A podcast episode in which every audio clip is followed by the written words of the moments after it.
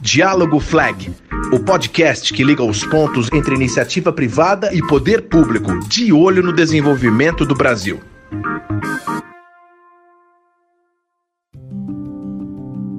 Olá, eu sou Andrew Greenlees. E eu sou Luiz Antônio Flecha de Lima. E hoje chegamos ao quinto episódio do Diálogo Flag, o podcast da Flag Public Affairs em parceria com a Rádio 2 Comunicações. Bem-vindos e muito obrigado pela companhia. Como fazemos todas as semanas, eu e meu sócio Luiz Antônio vamos falar de temas diretamente ligados ao desenvolvimento do Brasil, tanto na área social como na econômica. E vamos falar também da relação entre a iniciativa privada e o poder público, uma relação que está na base de um ambiente favorável para o crescimento dos negócios, das empresas e dos setores econômicos no Brasil. A FLAG, como você sabe, promove este diálogo, que tem o objetivo de melhorar sempre a qualidade das políticas públicas em nosso país. Todas as semanas, nós conversamos com lideranças empresariais e políticas sobre assuntos que estão na pauta do debate nacional. Quais as perspectivas, qual o cenário nesse contexto tão desafiador? Este é o diálogo que queremos promover. Neste episódio, vamos falar de desenvolvimento sustentável esta é uma área em que o Brasil tem todas as condições de ser um líder mundial. Responsabilidade ambiental, energias limpas, economia de baixo carbono, reciclagem, enfim, uma lista de aspectos que precisam estar no topo das prioridades nacionais. No programa de hoje, vamos falar mais a fundo sobre energia vinda de fontes renováveis. A Agência Internacional de Energia, por exemplo, prevê que a capacidade mundial de energias renováveis deve aumentar em 50% até 2024. No Brasil, a média de uso de energias renováveis é muito mais alta do que no resto do mundo, mas há enorme espaço para crescer e assumir essa liderança global no desenvolvimento sustentável. Mas para isso, como em todos os temas que nós tratamos aqui no Diálogo Flag, precisa haver um entendimento entre poder público e iniciativa privada. E é sobre isso que nós vamos falar hoje com o nosso convidado. Emerson Capaz é diretor da GD Solar, empresa líder na área de energia solar, foi secretário de Desenvolvimento Econômico do Estado de São Paulo e deputado federal. Conhece, portanto, os diversos aspectos dessa discussão e vai nos ajudar a entender melhor as perspectivas para o Brasil no campo das energias renováveis. Olá, Emerson, obrigado por participar aqui do Diálogo Flag. Bem-vindo. Olá, Andrew, tudo bem com você? É um prazer e, e, agradeço o convite a participar desse diálogo Flag. É uma satisfação muito grande estar com vocês aqui hoje. Eu acho que o tema é relevante e, agradeço muito o convite, porque nós vamos poder fazer um debate bem interessante sobre isso. Sem dúvida, Emerson, sem dúvida. Para começar, Emerson, você acha que o Brasil dá atenção suficiente ao planejamento da transição entre energia fóssil e as fontes renováveis? E eu pergunto em termos de planejamento não só de governo, mas também da iniciativa privada. Você acha que há essa consciência, essa preocupação e na prática existe um planejamento para essa transição? Na verdade, assim, primeiro, essa transição ela já está em curso. Né? Eu acho que o, a transição existe, o, a energia fóssil no mundo, a velocidade de implementação de renováveis em relação ao Brasil é mais rápida. Mas nós estamos caminhando numa velocidade muito grande aqui. Eu posso dizer para você, por exemplo, que no caso de energia solar, a energia solar vem se multiplicando, não é nem crescendo. De janeiro para cá, por exemplo, a energia solar distribuída, geração distribuída, saiu de 2 GB para 4 GB. Num ano de pandemia, em plena complicação, nós estamos quase dobrando, antes do final do ano, o volume de implementação de energia solar distribuída. E a energia solar já está em quase 8 gigas no Brasil. Então, é um volume muito grande de energia, mas é ínfimo perto do que poderia ser. O Brasil, de fato, tem já um planejamento sobre essa questão de energia renovável, mas dependia sempre muito da hidráulica.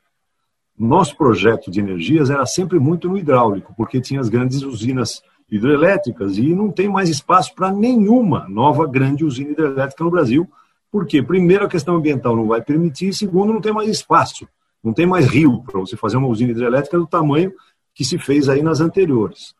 Então, agora é urgente que esse planejamento seja feito, até porque nós estamos vivenciando agora um drama que você viu aconteceu no Amapá, Né? O que é a falta de planejamento estratégico na área de energia em um país que você tem abundância de energia, mas num, no estado do nosso país aqui, as pessoas estão no escuro. Em pleno século XXI, as pessoas não têm comida nem nada porque estão no escuro há mais de uma semana. Então, falta, falta muito planejamento, sim. Esse planejamento tem que começar a ser feito e a gente está, inclusive, pressionando o governo para que isso aconteça. Olá, Emerson. Aqui é o Luiz Antônio. Em termos de governo, Emerson, o que o governo pode fazer para ajudar, para dar uma força a esse desenvolvimento sustentável? São incentivos tributários, por exemplo? Como é o diálogo de vocês com o governo nesse momento de planejar a transição?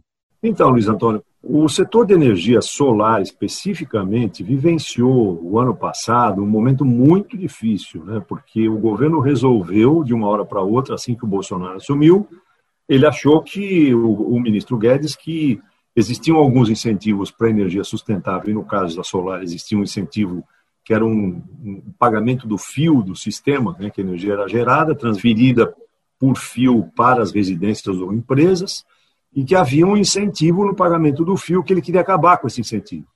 Eles anunciaram que ia acabar com todos os incentivos e começaram a mexer com energia solar, como se a grande preocupação do Brasil fosse acabar com algum incentivo que era pequeno mas existia na energia solar. O setor se mobilizou, teve uma mobilização extraordinária, porque o setor estava com milhares de pequenas empresas e médias empresas instalando energia solar no Brasil inteiro.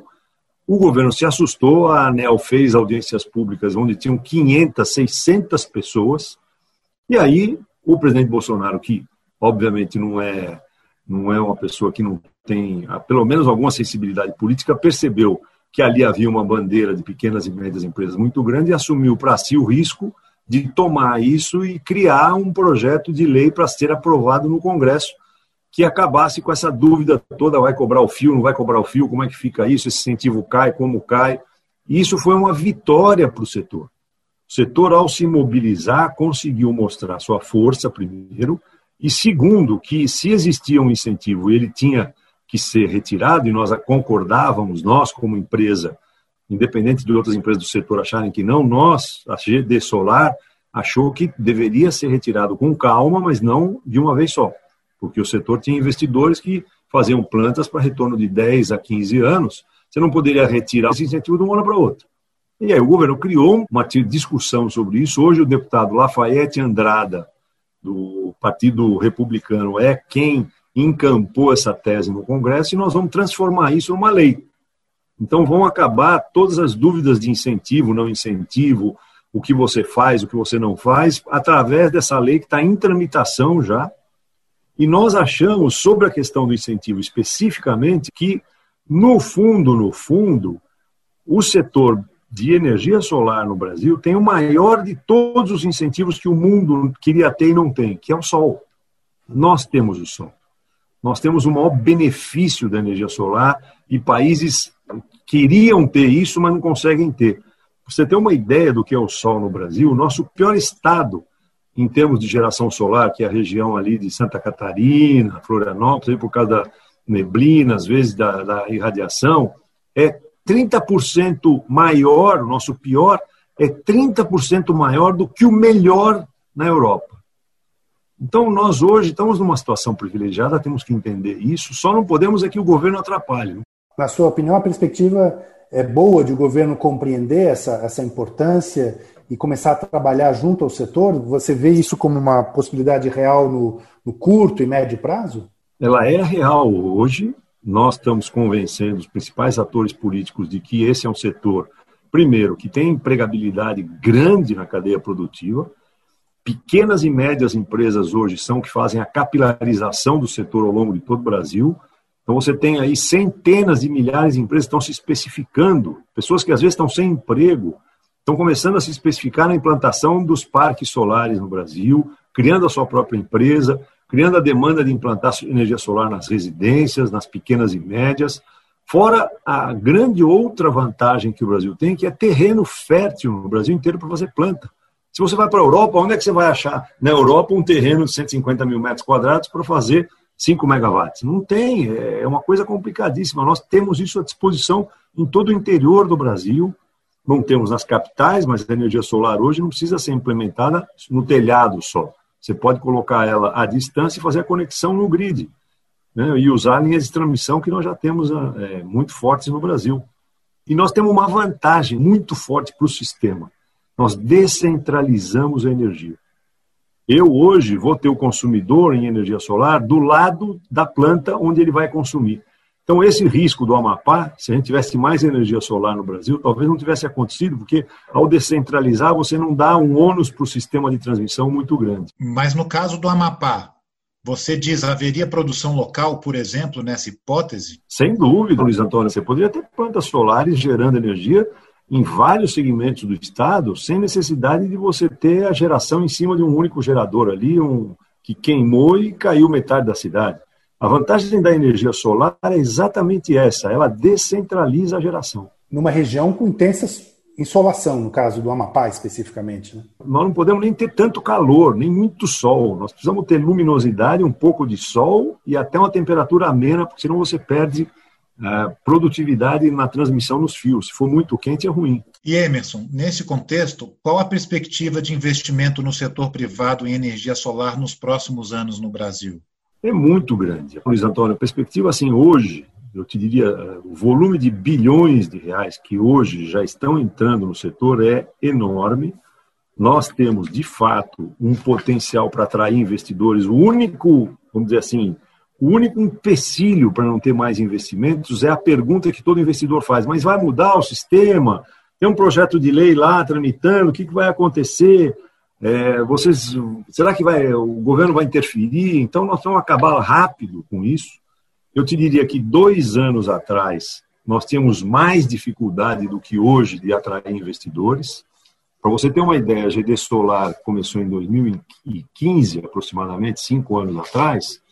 Nós tínhamos o nosso maior problema era trazer investidores que se convencessem a fazer um investimento em planta de 10 anos, 15 anos, né, que é o tamanho do contrato que a gente faz para os clientes finais, para você poder investir na planta e ter o retorno esperado do investimento. Hoje, isso já não é um problema para nós. Nós temos fundos de investimento, a gente tem bancos investindo, e eu acho que, assim, nessa velocidade que nós estamos indo, o nosso problema não é mais investidor disponível para vir. Nem, não só para nós, eu acho que para todo o setor.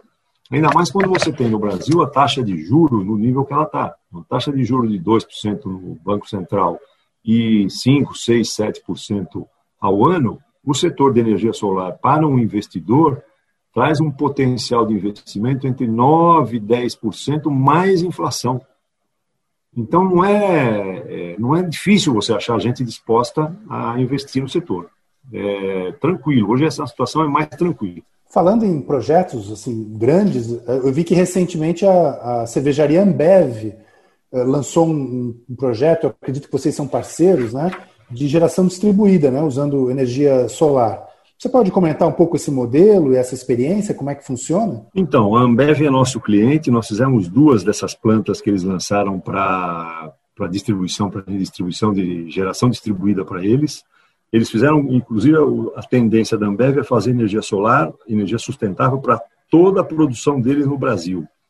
E aí é um pouco mais difícil porque você entra numa energia de mercado livre, que não é geração distribuída para as grandes plantas, os grandes consumos que eles têm, mas eles fizeram para os centros de distribuição esse, esse tipo de concorrência de geração distribuída no Brasil todo. Nós pegamos duas plantas deles, já estamos em fase de construção, e essa é a tendência de todas as grandes, médias empresas e pequenas empresas do setor. Porque a energia solar, para te dizer claramente, é assim: o cliente não dispone, ele não precisa disponibilizar capital. No nosso modelo econômico, o cliente não faz o investimento necessariamente, ele assina um contrato de 10 anos com a empresa, dizendo que ele vai disponibilizar essa energia. Nós trazemos o investidor, construímos a planta, fazemos toda a OIM da planta e damos um desconto para ele de 15%, por exemplo.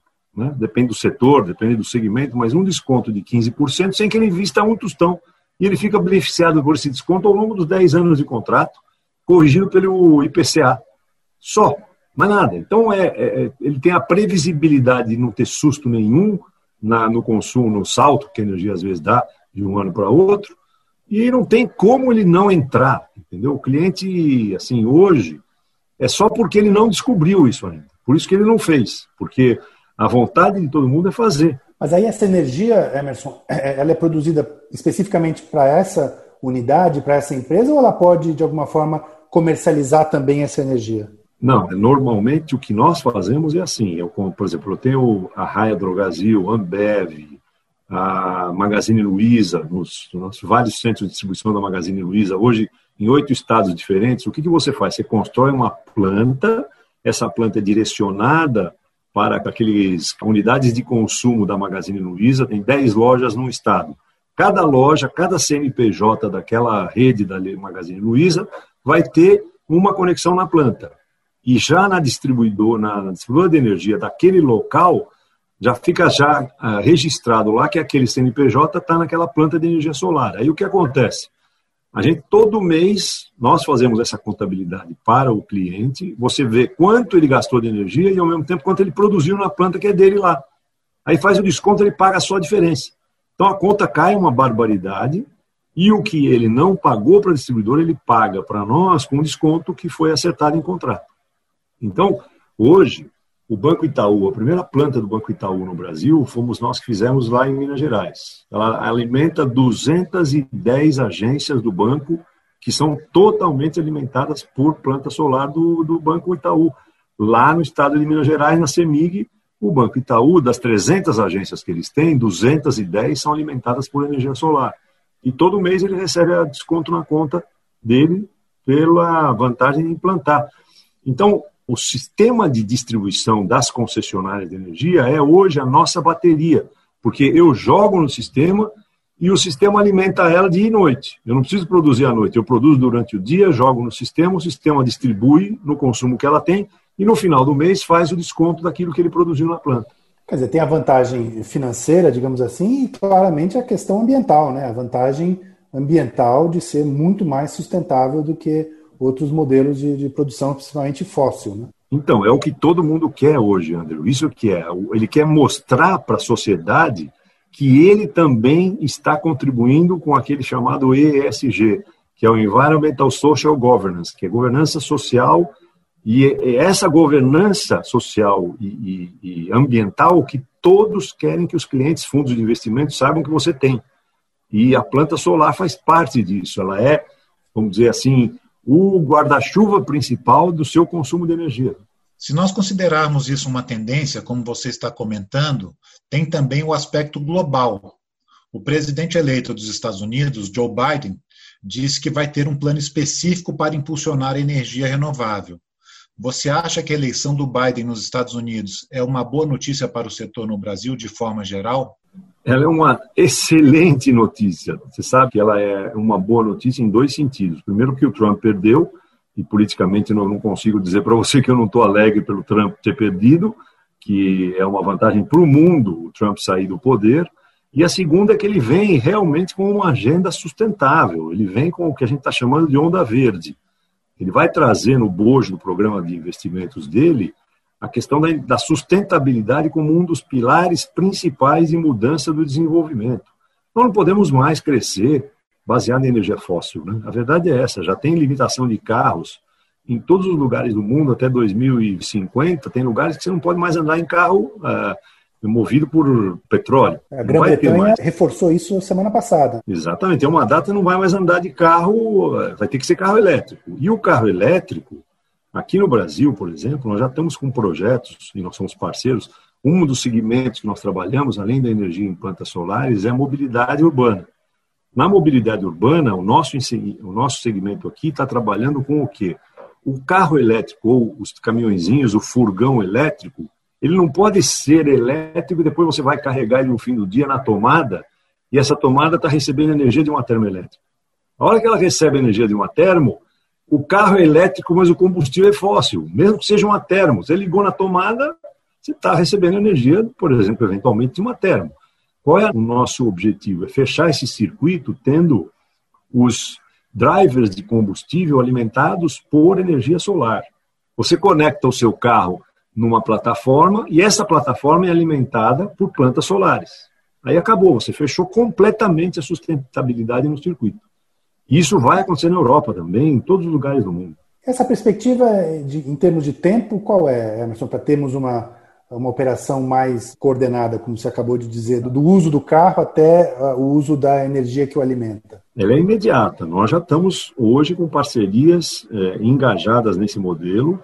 A EDP já lançou um modelo de plantas solares para alimentar recarregadores de combustível elétrico ao longo da estrada eh, São Paulo-Rio de Janeiro, que todas as recargas de carros que forem feitas na estrada serão com eh, terminais alimentados por plantas solares.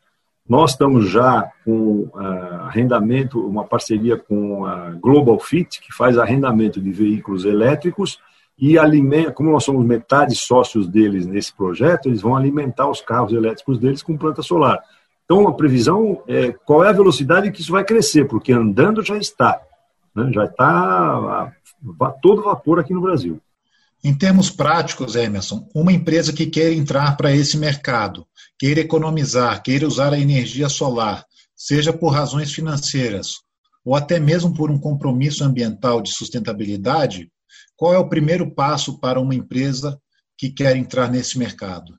Primeiro passo é assim, decisão de fazer é o passo inicial, lógico, né? e todos sabem que é uma decisão política, às vezes a empresa precisa tomar essa decisão. O segundo passo é fornecer, no caso nosso, a conta de energia para nós. Nós temos, tendo a conta de energia dessa empresa nos últimos seis meses, nós temos condição de calcular qual seria, aonde seria a planta, porque ela tem que estar na mesma distribuidora de consumo de energia, se a planta é geração distribuída ou é geração centralizada, autoprodução, que nós também estamos entrando agora num mercado de fornecimento de energia para o mercado livre com base em plantas solares, aí são plantas de 100 mega, 150 mega para grandes clientes, mas que tem como base a planta solar.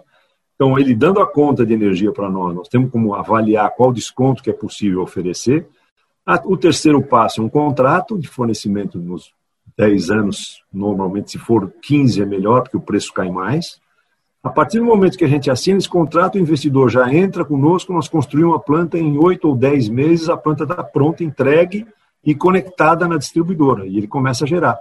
Aí, é, é, céu de brigadeiro até a planta completar 10 anos, pode renovar o contrato, a gente pode fazer um retrofit depois, aí não tem mais problema. Mas os passo a passo são esses. E Emerson, já caminhando aqui para o encerramento, você poderia fazer uma avaliação da importância do, do diálogo entre a iniciativa privada, entre empresas como a sua, entre o setor de forma geral e o poder público para avançar nessa política energética? Você em que pé está esse diálogo hoje? Qual a importância desse diálogo para que o ambiente de negócios seja favorável? O mais importante é o setor público reconhecer o potencial que esse segmento tem, não só na contribuição do desenvolvimento sustentável, que o Brasil precisa dessa bandeira, a área ambiental do Brasil ela está sofrendo lá fora e o Brasil precisa mostrar que tem essa bandeira e defende isso com unhas e dentes. E segundo, o poder público também tem que, ao mesmo tempo, olhar o setor, às vezes, como um setor que está nascendo. Né? E é um setor que está crescendo, nascendo e crescendo muito rápido. E que, às vezes, você não pode pegar um setor que está crescendo rápido assim e é, querer imaginar que esse setor pode viver como um setor maduro da economia, que, às vezes, alguns têm 20, 30 anos. Então, nós estamos numa evolução. Quando o ministro da Economia fala, vou retirar todos os subsídios de todos os segmentos, é preciso olhar com cuidado qual desses está contribuindo e pode, de fato, se retirar esses subsídios numa programação que possa levar em consideração os contratos de curto, médio e longo prazo que estão em curso já no modelo que está em vigor. No Brasil, as coisas são tão difíceis que até tem aquela máxima, né, que no Brasil até o passado é incerto. Como é que é possível no Brasil você ter um passado incerto? Quando você muda um modelo jurídico que está em vigor e resolve alterar regras que estão em curso. Você não pode alterar regras que estão em curso, um modelo jurídico perfeito, assinado, em vigor. Você lá na frente pode dizer, tudo bem, quando esse modelo jurídico perfeito terminar, nós vamos mudar a regra. E é isso que está em discussão no Congresso. Eu acho que isso é importante. A ANEL reconhece isso, que os modelos jurídicos é, assinados até a mudança da legislação ficam em vigor durante o período de tempo que eles tiverem que estar em vigor. E aí, lá para frente, a regra muda, você vai ter uma diminuição do desconto de fio, em determinado momento zerar o desconto no fio e o setor anda com as suas próprias pernas. Esse entendimento é muito importante que o poder público tem. É interessante esse seu comentário, que é comum a, a praticamente todos os setores que nós conversamos aqui no Diálogo Flag, essa questão da segurança jurídica, né, para viabilizar investimento, para dar uh, uma tranquilidade, enfim, para o investidor e para quem tem uh, interesse em, em, trabalhar em determinado setor. Então, acho que esse seu comentário aí uh, sobre a relação público-privada é muito importante esse aspecto da segurança jurídica. Uh, antes de terminarmos, eu vou pedir que o meu sócio Luiz Antônio faça aqui o, o comentário, a visão da FLEG sobre esse tema da energia renovável. Por favor, Luiz Antônio. Fica claro que com a eleição do Joe Biden nos Estados Unidos, o tema da energia renovável voltará a ser discutido globalmente. O Brasil já tem uma matriz energética bastante baseada em energias sustentáveis, como o etanol, é, da cana-de-açúcar, energia solar, energia eólica e também as pequenas centrais hidrelétricas. Fica claro também que o governo precisa fazer uma transição, que demorará algum tempo, mas que precisará ser feita da energia fóssil, que nós não podemos desperdiçar nossa capacidade do pré-sal, por exemplo, mas com uma energia limpa, à base do etanol e do setor solar e de ventos. Buscar desde já um planejamento para essa transição é essencial para os tempos modernos que iremos viver. Bom, chegamos assim ao final de mais um episódio do Diálogo Flag, o podcast da Flag Public Affairs em parceria com a Rádio 2 Comunicações. Eu queria agradecer muito a presença, as informações, os esclarecimentos do Emerson Capaz, que conhece tão bem esse tema, que, como ficou claro aqui, é fundamental para o processo de desenvolvimento do país. Uh, o Emerson deu aqui informações preciosas para que a gente possa uh, continuar entendendo melhor o que é necessário para o Brasil avançar. Emerson, muito obrigado pela sua presença. Ah, Andrew, eu que agradeço. Realmente vocês estão de parabéns em fazer esse diálogo flag. Queria agradecer e a oportunidade que vocês deram para um segmento novo no Brasil, que está crescendo muito rapidamente e vai ocupar um espaço considerável na matriz de desenvolvimento nosso. Muito obrigado a você e lembre-se que o Diálogo Flag está nos principais tocadores de podcast. Toda semana um novo episódio. Obrigado e até o próximo.